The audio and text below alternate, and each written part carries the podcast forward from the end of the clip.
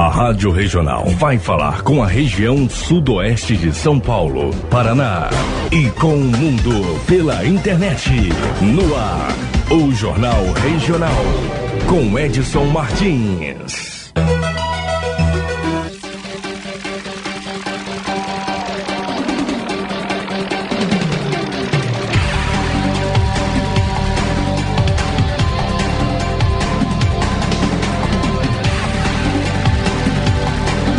Você uma ótima tarde. A Rubi Presentes, presente com você nos melhores momentos. Informa a hora certa, meio-dia e três.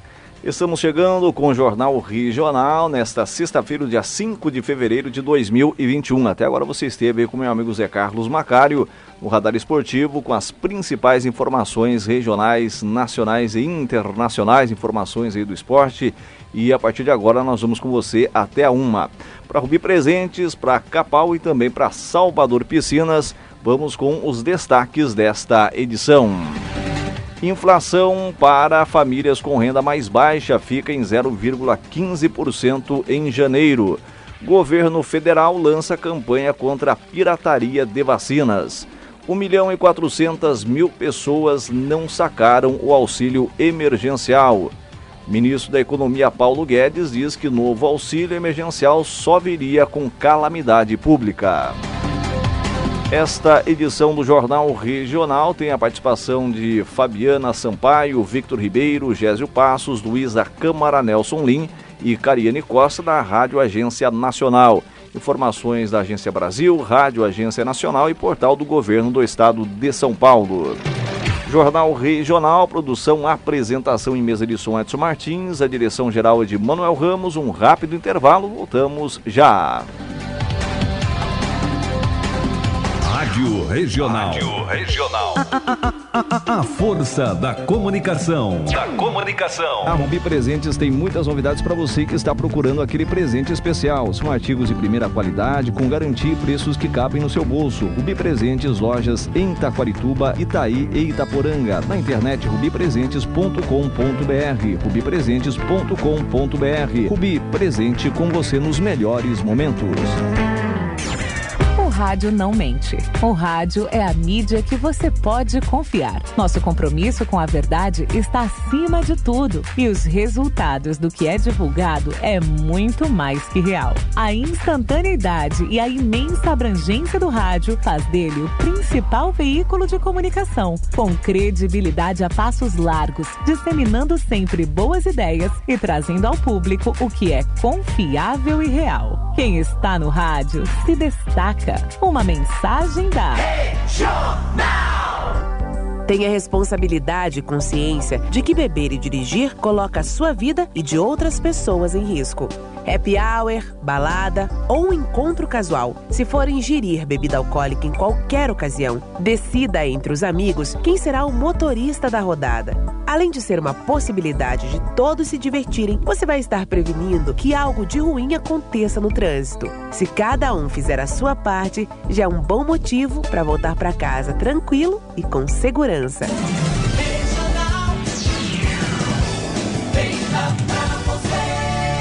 A informação precisa. Jornal, Jornal Regional. Regional. Meio-dia e sete, de volta com as informações para você que está acompanhando o Jornal Regional. O índice de preços ao consumidor classe 1, o IPCC1, que mede a variação de preços da cesta de compras para famílias com renda de até dois salários mínimos e meio, teve inflação de 0,15% este a 0,15% em janeiro deste ano.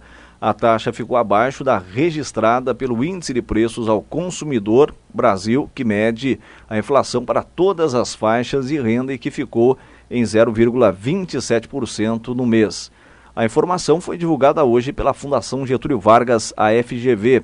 Em 12 meses, o IPCC1 acumula taxa de inflação de 5,87%. Nesse caso, a taxa ficou acima da observada pelo IPCBR no período, 4,84%. Segundo a FGV, seis das oito classes de despesa medidas pelo IPCC1 registraram inflação em janeiro. Alimentação, 1,19%, saúde e cuidados pessoais 0,22%, transportes 0,64%, educação, leitura e recreação 0,68%, despesas diversas 0,38% e vestuário 0,52%.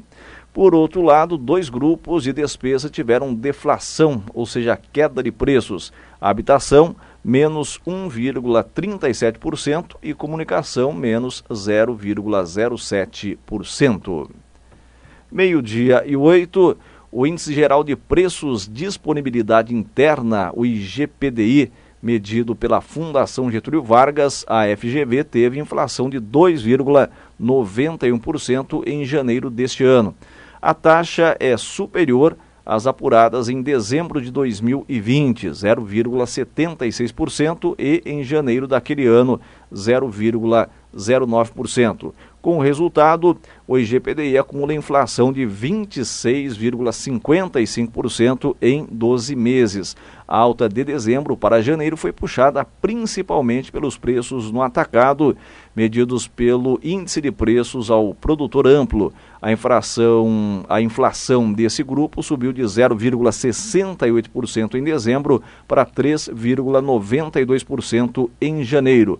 O Índice Nacional de Custo da Construção foi outro grupo do IGPDI que teve alta da taxa, ao passar de 0,70% em dezembro para 0,89% em janeiro. Por outro lado, o índice de preços ao consumidor, que mede o varejo, teve queda na taxa, apesar de continuar registrando inflação, ao passar de 1,07% em dezembro para 0,27% em janeiro. Meio-dia e 10, boa notícia para trabalhadores nascidos em maio e junho. O Conselho Deliberativo do Fundo de Amparo ao Trabalhador, CODEFAT, antecipou o pagamento do abono salarial 2020-2021, ano base 2019, para os trabalhadores da iniciativa privada nascidos em maio e junho. Os recursos, que estariam disponíveis apenas em 17 de março, serão transferidos em 11 de fevereiro, junto com o pagamento daqueles nascidos em março e abril. A resolução com o novo calendário foi publicada hoje no Diário Oficial da União.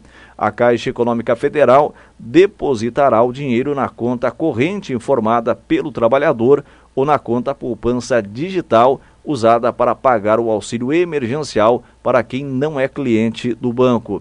As poupanças digitais podem ser movimentadas pelo aplicativo Caixa Tem que permite o pagamento de contas domésticas como água, luz, telefone e gás, boletos bancários, compras com cartão de débito virtual pela internet e compras com QR Code em estabelecimentos parceiros. A resolução desta sexta-feira também antecipa o pagamento do abono salarial para os funcionários públicos ou trabalhadores em empresas estatais. Nesse caso, o calendário é de acordo com o dígito final do número de inscrição do Programa de Formação do Patrimônio do Servidor Público, o PASEP. A partir de 11 de fevereiro, fica disponível o crédito para inscritos com final 6 e 7, como no calendário original, e para aqueles com final 8 e 9 que serão antecipados. O PASEP é pago pelo Banco do Brasil. Para os trabalhadores que são correntistas da Caixa, no caso do PIS ou do Banco do Brasil para o PASEP, o crédito em conta será feito a partir de 9 de fevereiro. Os trabalhadores que nasceram entre julho e dezembro receberão ou receberam o abono salarial do Programa de Integração Social, o PIS, em 2020. Os nascidos em janeiro e fevereiro tiveram os recursos disponíveis para saque no mês passado. Os servidores públicos com final de inscrição do PASEP entre 0 e 4 também receberam em 2020 e com final 5 em janeiro deste ano. O fechamento do calendário de pagamento do exercício 2020-2021 acontece em 30 de junho. Tem direito ao abono salarial 2020-2021 o trabalhador inscrito no PIS há pelo menos 5 anos e que tenha trabalhado formalmente por pelo menos 30 dias em 2019, com remuneração mensal média de até dois salários mínimos. Também é necessário que os dados tenham sido informados corretamente pelo empregador na relação anual de informações sociais, a RAIS ou E-Social, conforme categoria da empresa. Recebem o benefício na Caixa os trabalhadores vinculados a entidades e empresas privadas. As pessoas que trabalham no setor público têm inscrição no PASEP e recebem um benefício no Banco do Brasil.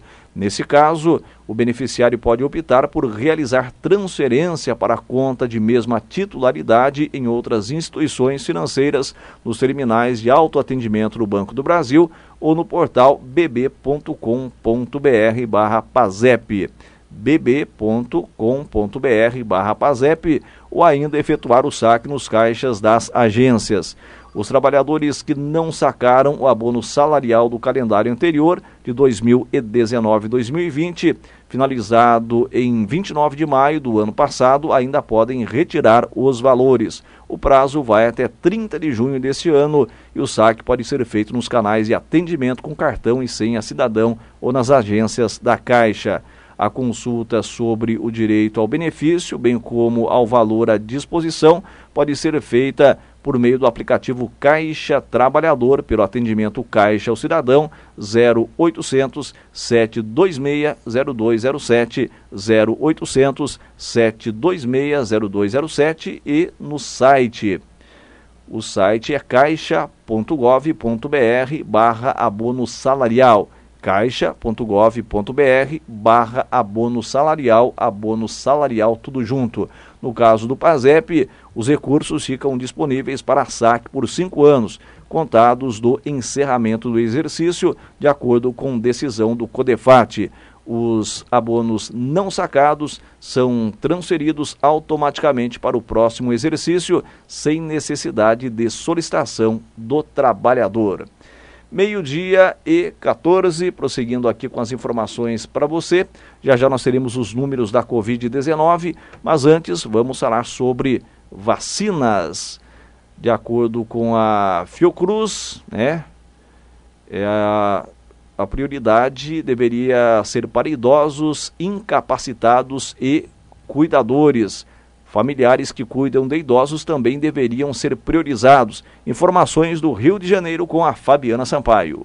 Os pesquisadores do Comitê de Saúde da Pessoa Idosa da Fiocruz lançaram uma nota técnica em que chamam atenção sobre os critérios de prioridade da vacinação contra a Covid-19. A nota alerta para a inclusão como grupo prioritário no Plano Nacional de Vacinação dos idosos com incapacidade funcional provocada por doença, acidente, problema degenerativo ou outra situação e que precisam de cuidados domiciliares, independentemente da idade. Também é recomendada no documento a vacinação dos cuidadores de idosos que atuam nos domicílios, sejam eles um familiar ou uma pessoa contratada. A campanha nacional de vacinação tem priorizado os idosos de maior faixa etária, acima dos 80 anos. A pesquisadora Dália Romero defende que a proposta atende aos princípios de equidade e justiça social e afirma que ela pode ser mais justa do que o critério de doenças pré-existentes para essa faixa etária.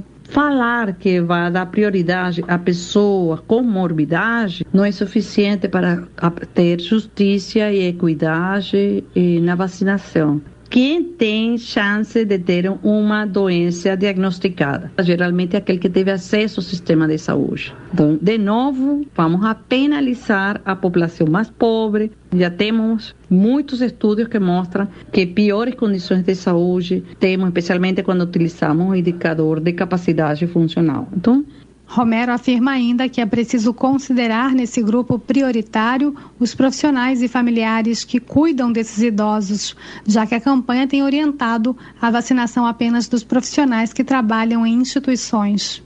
97% das internações que aconteceram no Brasil por Covid não tem disponibilizada a categoria ocupacional. De maneira que eu não posso apresentar um dado contundente do que a gente já sabe através de informações que recebemos na Fiocruz, que muitos cuidadores de idosos faleceram. Muitos trabalhadores, população idosa trabalhadora, que muitos estão, em, em, estão exercendo atividade econômica e com limitações, inclusive físicas, etc., mas têm necessidade de sair a trabalhar, ela faleceram. De acordo com a nota técnica da Fiocruz, a estimativa de que mais de 4 milhões de familiares cuidam de idosos e 1 milhão de cuidadores sejam contratados ou remunerados. Além da incorporação do critério de capacidade funcional dos idosos e a inclusão de cuidadores que atuam nos domicílios, os pesquisadores lembram a importância da adoção de estratégias para vacinar os maiores de 60 anos com dificuldade para sair de casa.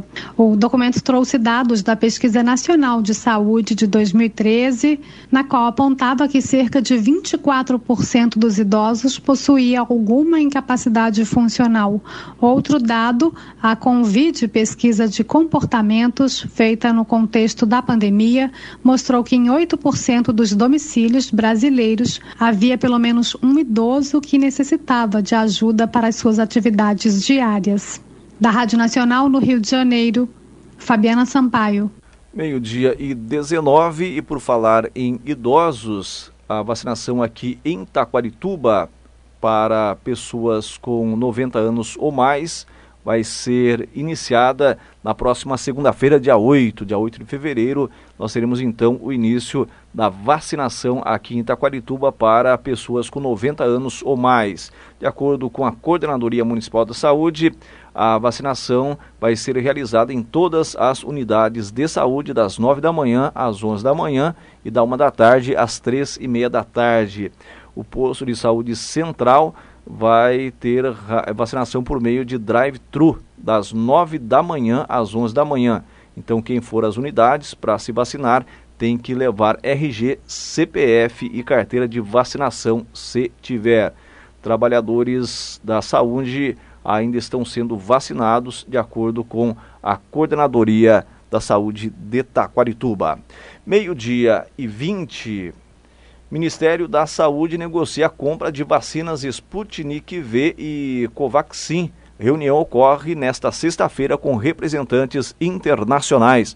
Vamos a Brasília, informações com Victor Ribeiro. O Ministério da Saúde tem reunião nesta sexta-feira com representantes do Instituto Russo Gamaleya, fabricante da vacina Sputnik V, e do laboratório indiano Bharat Biotech, da Covaxin.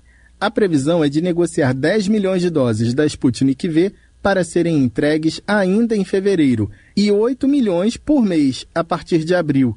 Já a Covaxin pode enviar 8 milhões de doses este mês e 12 milhões em março. A negociação foi divulgada após a Anvisa flexibilizar as regras para a análise dos pedidos de uso emergencial no Brasil. Agora, não é mais obrigatório que as pesquisas com voluntários humanos sejam feitas no país, mas os pesquisadores precisam garantir o acesso da agência reguladora a todos os dados. Esses pedidos de uso emergencial para vacinas do exterior devem ser analisados em até 30 dias. E na semana que vem, a Anvisa vai discutir uma nova mudança que pode liberar da exigência de registro sanitário no Brasil as vacinas que chegarem por meio do consórcio internacional COVAX Facility, coordenado pela Organização Mundial da Saúde. Da Rádio Nacional em Brasília, Vitor Ribeiro. Meio-dia e 21, já já a gente vai ter para você mais informações sobre vacinas. Mas antes, vamos com os números aqui da Covid-19. A gente não tem ainda a atualização de hoje dos números de Taquarituba por parte da Coordenadoria Municipal da Saúde. Os números ainda não foram divulgados, então vamos aqui falar sobre o estado de São Paulo e também sobre o Brasil. O estado de São Paulo registrou 1 milhão 820 mil casos e 53.900 óbitos por coronavírus. Mais de 1 milhão e 570 mil pessoas já estão recuperadas da Covid-19 no estado.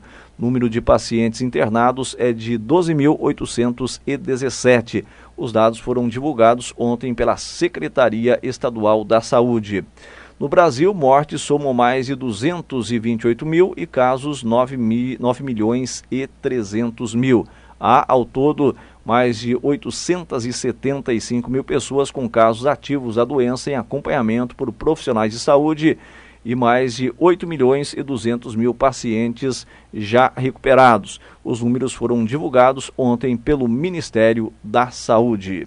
Meio-dia e 22, vamos a Brasília. Cariane Costa tem mais informações para a gente. A aprovação do Brasil no COVAX Facilite segue para a sanção presidencial. Aliança Global garante acesso igualitário dos países pobres às vacinas. A medida provisória que autoriza a participação do Brasil no COVAX Facility, consórcio mundial de acesso a vacinas contra a Covid-19, foi aprovada nesta quinta-feira pelos senadores e segue agora para a sanção presidencial. O COVAX é coordenado pela Organização Mundial da Saúde. Essa aliança global reúne governos e fabricantes para garantir que os países, principalmente os mais pobres, tenham acesso igualitário às vacinas. Mais de 150 países participam do consórcio. O senador Confúcio Moura, do MDB, relator da proposta, afirmou que a adesão do Brasil ao COVAX Facility assegura um número adequado de vacinas para a população brasileira. Como presidente da Câmara dos Deputados, comprometo-me a não medir esforços para que tal harmonia se traduza numa pauta comum em prol de toda a sociedade. A hora é de superarmos antagonismos, deixarmos para trás eventuais mágoas e mal entendidos e unirmos forças para que saiamos maiores desta crise. Mais de 10 milhões de doses já foram reservadas para os brasileiros no primeiro lote que será distribuído pelo COVAX. A expectativa é que as doses cheguem em fevereiro ao Brasil. Voltando a falar do Senado, nesta primeira sessão de votação do ano, os senadores também aprovaram convite ao ministro da Saúde, Eduardo Pazuello, para participar de uma audiência pública na próxima semana, que vai discutir a situação do Brasil na pandemia da Covid-19 e também o plano de vacinação nacional. Foi aprovada ainda a medida provisória que destina verbas do setor elétrico para reduzir tarifas de energia até 2025. Da Rádio Nacional em Brasília, Cariane Costa. Meio-dia e 25, mais informações aqui sobre vacinas. De acordo com a Secretaria de Estado da Saúde, de acordo com o sistema Vacivida, em Taquarituba, até o momento foram vacinadas 684 pessoas. Então, 684 pessoas foram vacinadas contra a Covid-19 em Taquarituba até o momento. Vamos atualizar também aqui os dados do governo do estado de São Paulo. Vamos ver aqui quantas pessoas já foram vacinadas contra a Covid-19 no estado. De acordo com a atualização de instantes atrás, meio-dia e 15 em todo o estado de São Paulo foram vacinadas 703.951 pessoas. Voltando a falar aqui sobre os municípios, eh, no caso, o, eh, o, estado de São Paulo tem 645 municípios e o governo paulista diz que 637 municípios iniciaram a vacinação. Então, de todos os municípios paulistas, 637 iniciaram a vacinação. Meio-dia e 26, nós vamos para um rápido intervalo e já já mais informações para você. Rádio Regional. Rádio Regional.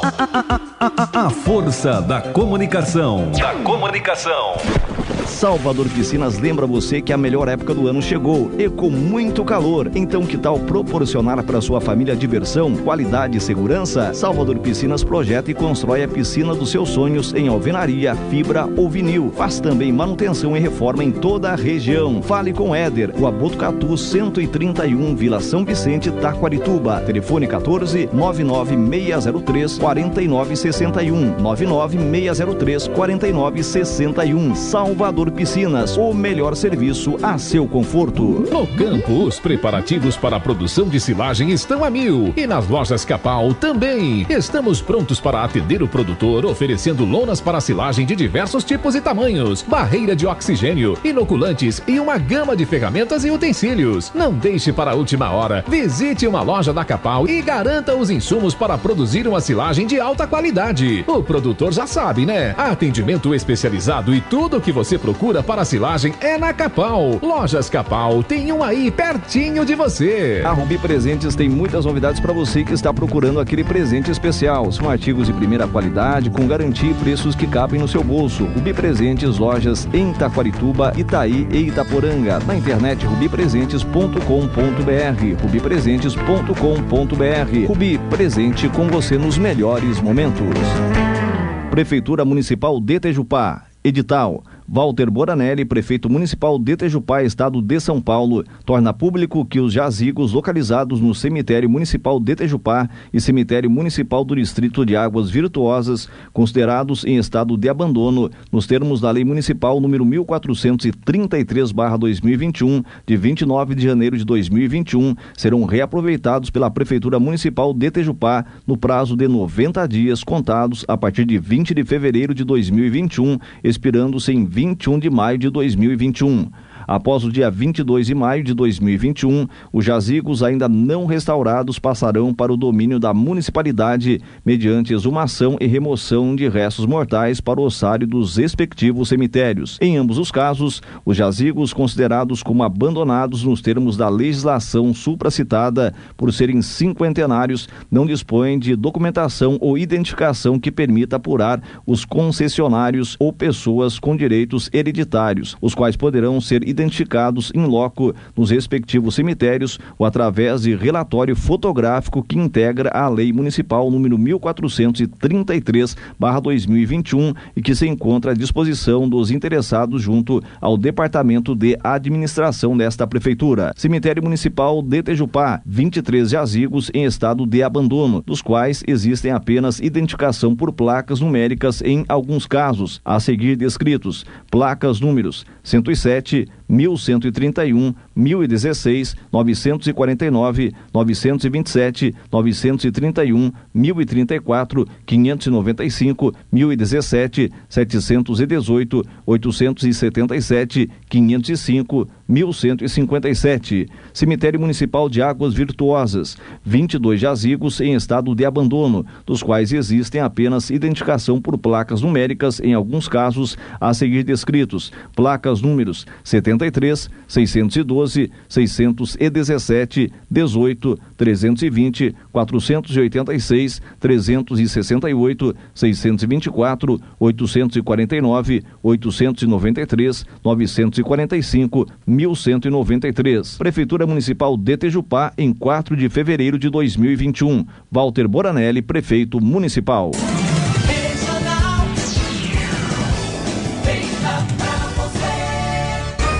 A notícia, a notícia com credibilidade. credibilidade. Jornal Regional. Meio-dia e meia, o Ministério da Justiça e Segurança Pública lançou uma campanha para combater a comercialização de vacinas falsificadas contra a Covid-19 pela internet. Com o slogan Vacina Pirata Não, o objetivo é alertar os cidadãos sobre os riscos à saúde e reforçar que, neste momento, apenas o poder público, por meio do SUS, está autorizado a fornecer a vacina de forma gratuita. Em nota, a Secretaria Nacional do Consumidor, Senacom, explicou que está analisando mais de duas mil páginas virtuais suspeitas de estarem, de algum modo, oferecendo vacinas piratas ou induzindo o consumidor ao erro. Além disso, a Senacom também fará varreduras em plataformas de comércio eletrônico para identificar anúncios e comercialização ilegais. A campanha será veiculada nas redes sociais do Ministério da Justiça e foi resultado da ação do Conselho Nacional de Combate à Pirataria, CNCP, em conjunto com outros órgãos públicos. Em nota, a Senacom diz que, com crescente expansão do comércio eletrônico, principalmente durante a pandemia, a comercialização de produtos pirateados no meio digital já é de conhecimento do CNCP, o qual inclusive lançou em 2020 dois guias de boas práticas e orientações para mitigar o problema. A Senacom também criou um canal exclusivo para concentrar as denúncias dos casos. Elas podem ser enviadas por meio do endereço eletrônico vacinapiratacncp@mj.gov.br. Vacina piratacncp.mj.gov.br. Meio-dia e 32. Febraban proíbe nove correspondentes bancários de concederem consignados. Vamos a Brasília com Gésio Passos. Os bancos proibiram nove correspondentes bancários de atuar em 2020 por excesso de reclamação dos consumidores. Essa não é a primeira vez que esses agentes são punidos. Em seu primeiro ano de atuação, o sistema de autorregulação do crédito consignado ainda aplicou sanções contra 238 correspondentes bancários devido a reclamações. Desses, 130 foram advertidos e outros 104 tiveram suas atividades suspensas temporariamente. No país, existe mais de 50 mil desses correspondentes. Esse processo de sanção é feito a partir das reclamações realizadas pelos consumidores por diversos canais, como explica a Mauri Oliva, diretor de Relação com o Consumidor e Autorregulação da Febraban, Federação Brasileira de Bancos. Criamos um, um monitoramento de qualidade dos correspondentes bancários ou seja, os bancos que recebem reclamações dos canais dos PROCONs, do consumidor Gov, do Banco Central e ações judiciais, todas essas demandas são consolidadas e elas geram um indicador de qualidade do correspondente. Aquele correspondente que não atingir o mínimo, o indicador mínimo de qualidade, pode sofrer a aplicação de sanções. Segundo a Febraban, esse sistema de autorregulação foi criado para aperfeiçoar o atendimento dos clientes de crédito consignado, dando transparência e combatendo o assédio comercial. A principal ferramenta oferecida pelos bancos para evitar transtornos aos consumidores é o site nãomeperturbe.com.br. Nele, o consumidor pode solicitar o bloqueio telefônico para oferta de empréstimos. Em 2020, mais de 1 milhão e 100 mil pessoas fizeram pedido de bloqueio. A maior parte, 30%, no estado de São Paulo, seguido do Rio de Janeiro com 12% e Minas Gerais com 11%. A adesão à autorregulação é voluntária. Participam hoje 34 instituições financeiras, que representam quase 99% dos créditos consignados no país. Segundo o Banco Central, a oferta de crédito consignado de forma inadequada está em primeiro lugar no ranking de reclamações de serviços financeiros. Da Rádio Nacional em Brasília, Gésio Passos. Meio-dia e 35, vamos agora falar para você sobre a previsão do tempo de acordo com a Clima Tempo. Hoje nós temos a seguinte previsão para a tarde e à noite. A gente pode ter pancadas de chuva agora à tarde e também à noite em Taquarituba. A probabilidade de chuva é de 67%, volume estimado 10 milímetros. Amanhã para amanhã a gente tem aqui a seguinte previsão de acordo com a Clima Tempo: sol com muitas nuvens, pancadas de chuva à tarde e à noite. A probabilidade de chuva, a chance de chover amanhã é de 90%, volume estimado 5 milímetros. A temperatura amanhã em Itaquarituba pode variar de 18 a 26 graus. Meio-dia e 35, vamos com informações aqui dos portais, destaques dos portais, para você que está acompanhando aqui o Jornal Regional. Destaque aqui do portal UOL.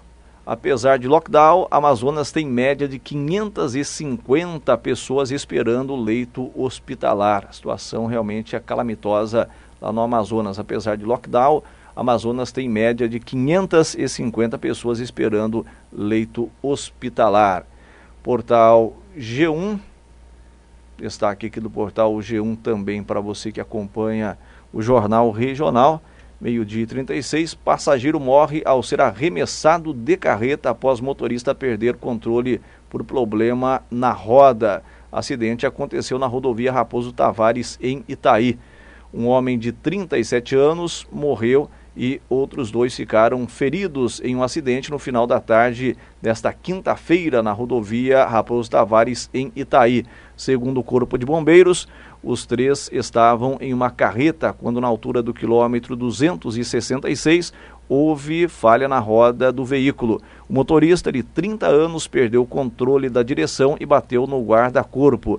Com o impacto da batida, a porta do lado do passageiro soltou e Hernandes Aparecido Batista acabou arremessado do veículo. O homem morreu no local. O motorista e o outro passageiro foram socorridos com ferimentos leves. A rodovia não precisou ser interditada e as causas do acidente serão investigadas. Destaque então do portal G1. Vamos com destaques aqui do portal do canal Rural, informações sobre o agronegócio, informações agrícolas.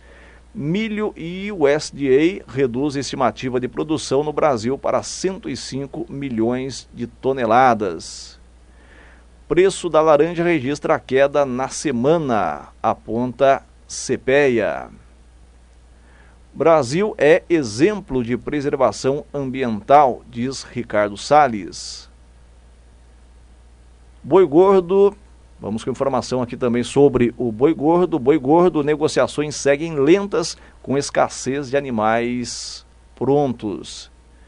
Informação aqui sobre a soja também. Avanço da colheita no Brasil trava preços em Chicago. Milho, colheita avança e disponibilidade do cereal sustenta mercado brasileiro. Mais um destaque aqui: vendas de milho perdem força e preços estabilizam no Brasil. Meio-dia e 39. Vamos com a informação da nossa equipe de reportagem também. Nós temos a Luísa Câmara com a gente, ela fala direto de Brasília. 1 milhão e 400 mil pessoas não sacaram o auxílio emergencial. Calendário de saques terminou dia 27 de janeiro. 1 milhão e 400 mil pessoas não sacaram os recursos do auxílio emergencial e, com isso, 1 bilhão e 300 mil reais retornaram aos cofres públicos. O calendário da liberação de saques do benefício foi encerrado no dia 27 de janeiro. O prazo para movimentar o saldo era de 90 dias após o crédito cair na conta social digital. Para os beneficiários do Bolsa Família que receberam auxílio, o prazo foi maior de 270 dias. O Ministério da Cidadania explicou que ao longo de 2021, alguns pagamentos ainda serão realizados, resultado de contestações de benefícios negados anteriormente, mas que depois foram considerados válidos. O governo está reavaliando alguns casos e no último dia 28 de janeiro já houve um pagamento após essas análises. O auxílio emergencial foi criado em abril do ano passado pelo governo federal para atender pessoas vulneráveis afetadas pela pandemia da Covid-19. O programa de transferência de renda atendeu a 67 milhões e 900 mil brasileiros e pagou cerca de 293 bilhões de reais. Com supervisão de Jéssica Gonçalves, da Rádio Nacional em Brasília, Luísa Câmara. Meio-dia e 40, licenciamento de veículos leves caiu 29,8% em relação a dezembro. A queda em janeiro de 2021 foi de 11,8% em relação a janeiro de 2020. Informações sobre isso com o Nelson Lin. O licenciamento de veículos leves em janeiro deste ano diminuiu em 29,8% em relação a dezembro do ano passado e teve uma queda de 11,8% em relação a janeiro de 2020. Já o emprego na indústria automobilística variou positivamente 2,1% em relação a dezembro, mas apresentou uma queda de 3,5% comparado a janeiro do ano passado. Os dados foram apresentados agora há pouco em coletiva da ANFAV, Associação Nacional de Fabricantes de Veículos Automotores. Esta é a primeira coletiva após o fechamento da fábrica da Ford no Brasil no mês passado. O presidente da Anfávia, Luiz Carlos Moraes, contestou a afirmação do presidente do IPEA, Carlos von Doelinger, de que o caminho do país seria focar no agronegócio, mineração e energia e deixar de lado a indústria manufatureira. Moraes apresentou dados para comprovar a importância da indústria automobilística na arrecadação de impostos federais e disse que a desoneração ao setor seria pequena comparada aos impostos que a indústria paga. Então, vocês podem ver aqui que o setor automotivo é um setor, no ambiente federal, nos impostos federais, um setor que recolhe muitos impostos, na média, mais de 40 é, bilhões de, de reais né, em tributação ah, para o governo federal. Vocês podem ver que no total desse período efetivo aí nós tivemos 292 trilhões de, de reais de recolhimento, né? E só 8% foi é, desonerado para o setor automotivo. Ainda de acordo com a Anfávia, os 120 mil empregos diretos na indústria automobilística geram mais de um milhão de empregos indiretos. Solicitamos o posicionamento do IPE a respeito, mas ainda não tivemos retorno. Da Rádio Nacional em São Paulo, Nelson Lima. Meio-dia e 42, vamos com destaques aqui do portal EBC, Agência Nacional. Novo auxílio emergencial só viria com calamidade pública, diz Guedes. Segundo o ministro, a extensão do auxílio seria mais focalizada e atenderia 32 milhões de brasileiros, pouco menos da metade dos 67 milhões e 900 mil pessoas que receberam o benefício em 2020. Poupança tem retirada recorde de recursos em janeiro. Investidores retiraram mais de 18 bilhões de reais a mais do que depositaram. Tradicionalmente, o mês é marcado por retiradas expressivas para despesas com impostos e material escolar. Meio-dia e 43. Daqui a pouquinho mais informações para você. Até já. Rádio Regional. Rádio Regional. A força da comunicação. Da comunicação. A Rubi Presentes tem muitas novidades para você que está procurando aquele presente especial. São artigos de primeira qualidade, com garantia e preços que cabem no seu bolso. Rubi Presentes, lojas em Taquarituba, Itaí e Itaporanga. Na internet rubipresentes.com.br. rubipresentes.com.br. Rubi Presente com você nos melhores momentos. Rádio não mente. O rádio é a mídia que você pode confiar. Nosso compromisso com a verdade está acima de tudo e os resultados do que é divulgado é muito mais que real. A instantaneidade e a imensa abrangência do rádio faz dele o principal veículo de comunicação, com credibilidade a passos largos, disseminando sempre boas ideias e trazendo ao público o que é confiável e real. Quem está no rádio se destaca. Uma mensagem da. Não fumar, evitar o consumo de álcool, ter uma alimentação balanceada e manter uma boa higiene bucal previne o câncer de boca. A doença atinge cerca de 15 mil pessoas por ano no Brasil. Idas regulares ao dentista são importantes, pois o diagnóstico precoce é decisivo para a eficácia do tratamento.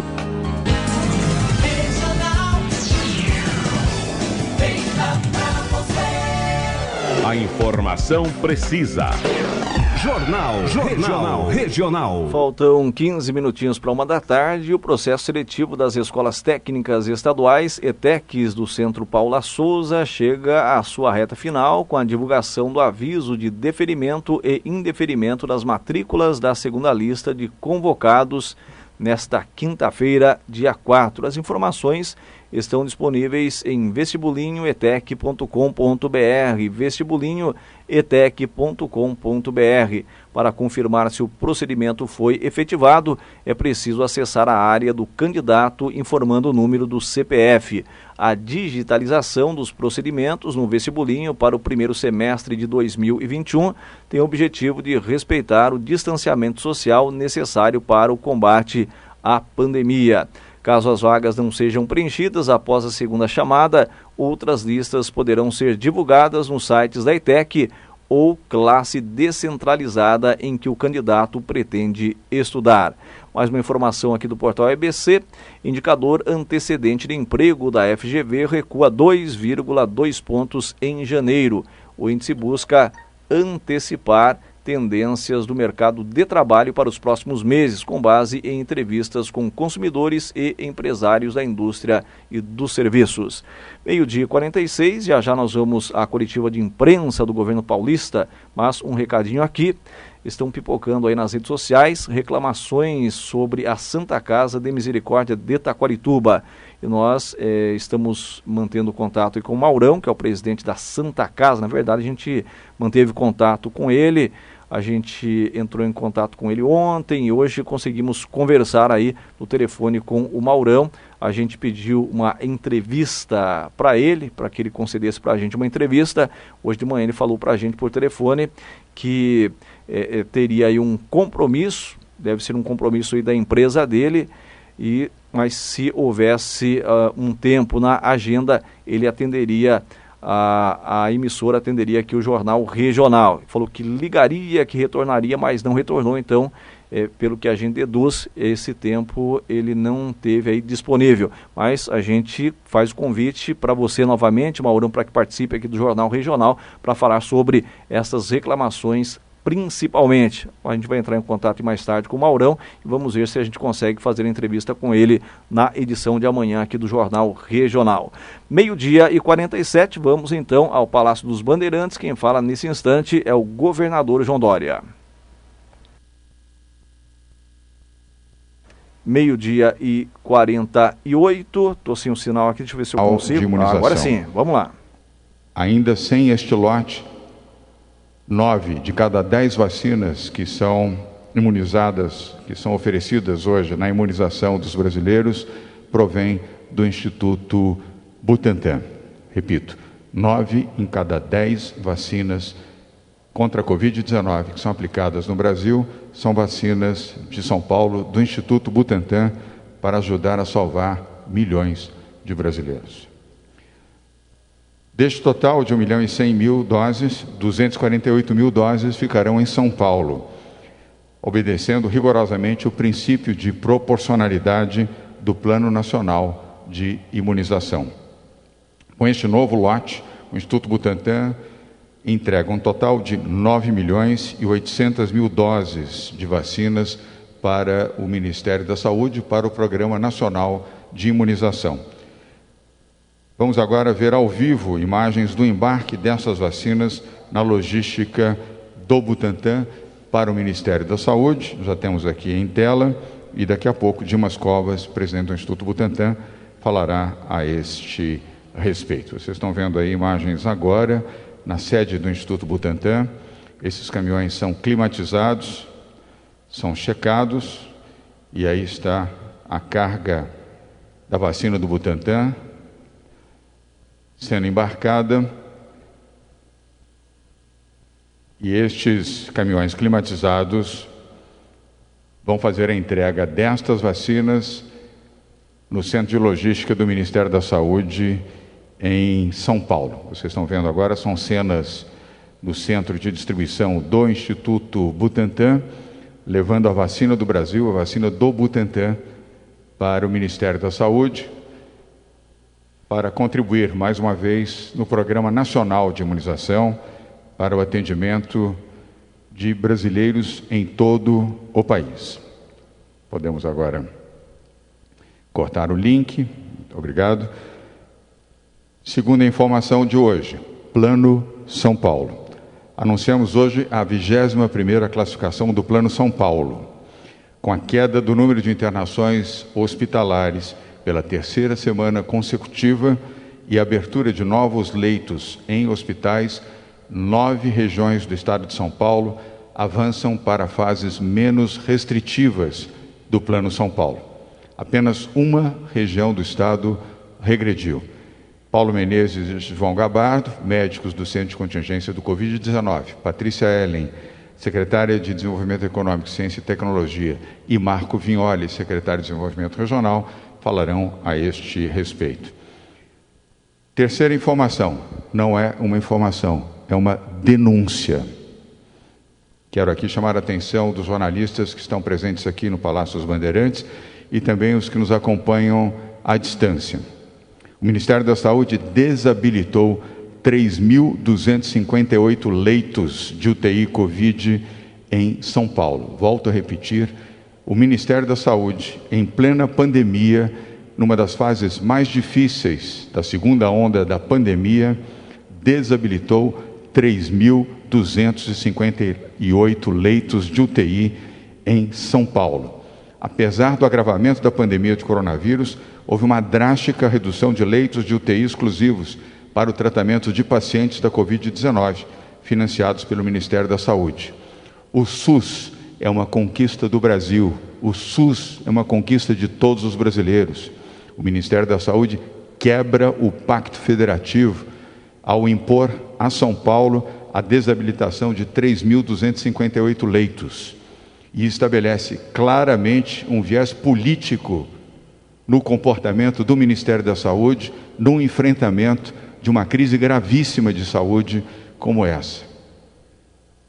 Mais detalhes serão oferecidos a vocês pelo secretário da Saúde do Estado de São Paulo, que, entrega, que integra inclusive o CONAS, o Conselho Nacional de Secretários da Saúde, e falará a esse respeito. E temos informações que em outros estados também o viés político está sendo aplicado pelo Ministério da Saúde, desabilitando leitos de UTI para outros governos estaduais. É gravíssimo isso que estamos aqui denunciando neste momento. É avançar dentro de uma política de ordem ideológica, partidária, no tema da saúde, mais do que aquilo de errado e condenável que já se fez pelo Ministério da Saúde. E nós utilizaremos todos os canais se mantiver essa decisão. Quero já antecipar aqui. Vamos judicializar, vamos ao Supremo Tribunal Federal e esta súmula do Supremo Tribunal Federal, se for favorável a São Paulo, vai ser favorável também a todos os demais estados brasileiros. Um absurdo virar as costas para aqueles que precisam de unidade de terapia intensiva por uma razão política e ideológica. O Brasil precisa de saúde, o Brasil precisa da ciência. O Brasil, neste momento, precisaria estar unido, deixando à parte visões ideológicas e comportamentos condenáveis do presidente Bolsonaro e do seu Ministério da Saúde. Quarta informação de hoje: vacinação. Aqui voltamos para a boa notícia. Mais de 2 milhões de pessoas preencheram o pré-cadastro para vacinação em São Paulo. O preenchimento desse pré-cadastro no site denominado Vacina Já economiza cerca de 90% do tempo da pessoa que vai se vacinar e ajuda a evitar aglomerações nos locais de votação.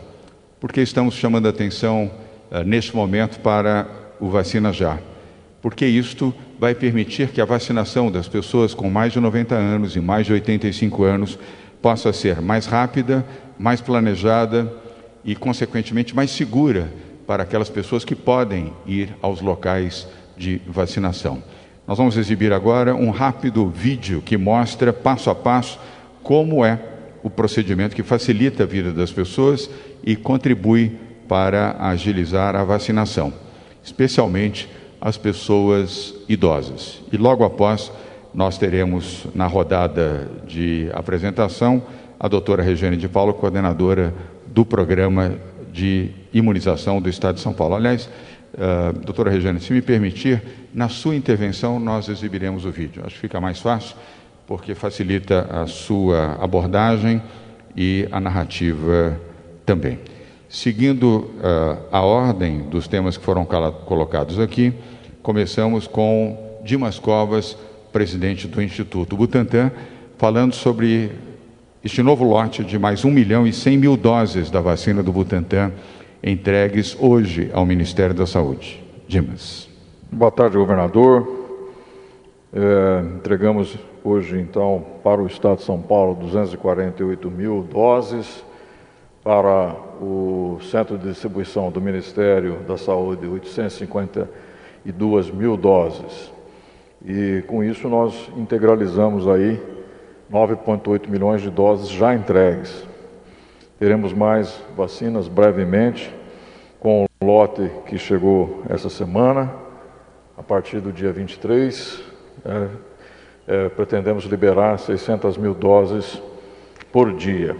Semana que vem, no dia 10, chegarão mais 5.600 litros dessa partida inicial de 46 milhões, das quais ainda faltam 12 mil litros, em dois movimentos. O primeiro de 8 mil litros, que aguardamos autorização, né, e o segundo de 4 mil litros, que também aguardamos a autorização para a exportação lá na China.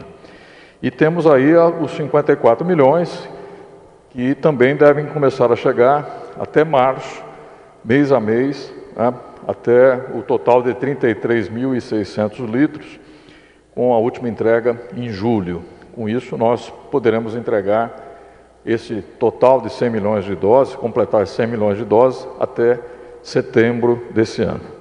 Essas é, remessas, nesse momento, estão acontecendo de uma forma muito rápida existe aí um, um comprometimento tanto da Sinovac como do governo chinês para que isso seja feito em fluxo contínuo. Nós não tenhamos mais problemas de abastecimento de matéria-prima. Então são essas informações, governador. Obrigado. Muito obrigado, doutor Dimas Covas. Eh, agora no segundo tema, Plano São Paulo, a 21ª classificação do Plano São Paulo, muito importante para a orientação de 46 milhões de brasileiros que vivem no estado de São Paulo. Sobre isso falarão pela sequência Dr. Paulo Menezes, Dr. João Gabardo, Patrícia Ellen e Marco Vignoli. Começando então com o nosso coordenador geral do Centro de Contingência do Covid-19, Dr. Paulo Menezes. Obrigado, governador. Boa tarde a todos. É, primeiramente, eu quero dizer que o Centro de Contingência recebe com alívio essas, essa mudança na trajetória dos indicadores uh, observada nas últimas semanas. As projeções que nós tínhamos no meio do mês de janeiro eram extremamente preocupantes e uh, levaram a recomendações de uh, aumento de restrições de atividades que permitiram ao longo dessas semanas ter um efeito é, observado, principalmente na redução das, uh, dos, do indicador de novas internações por, por 100 mil habitantes.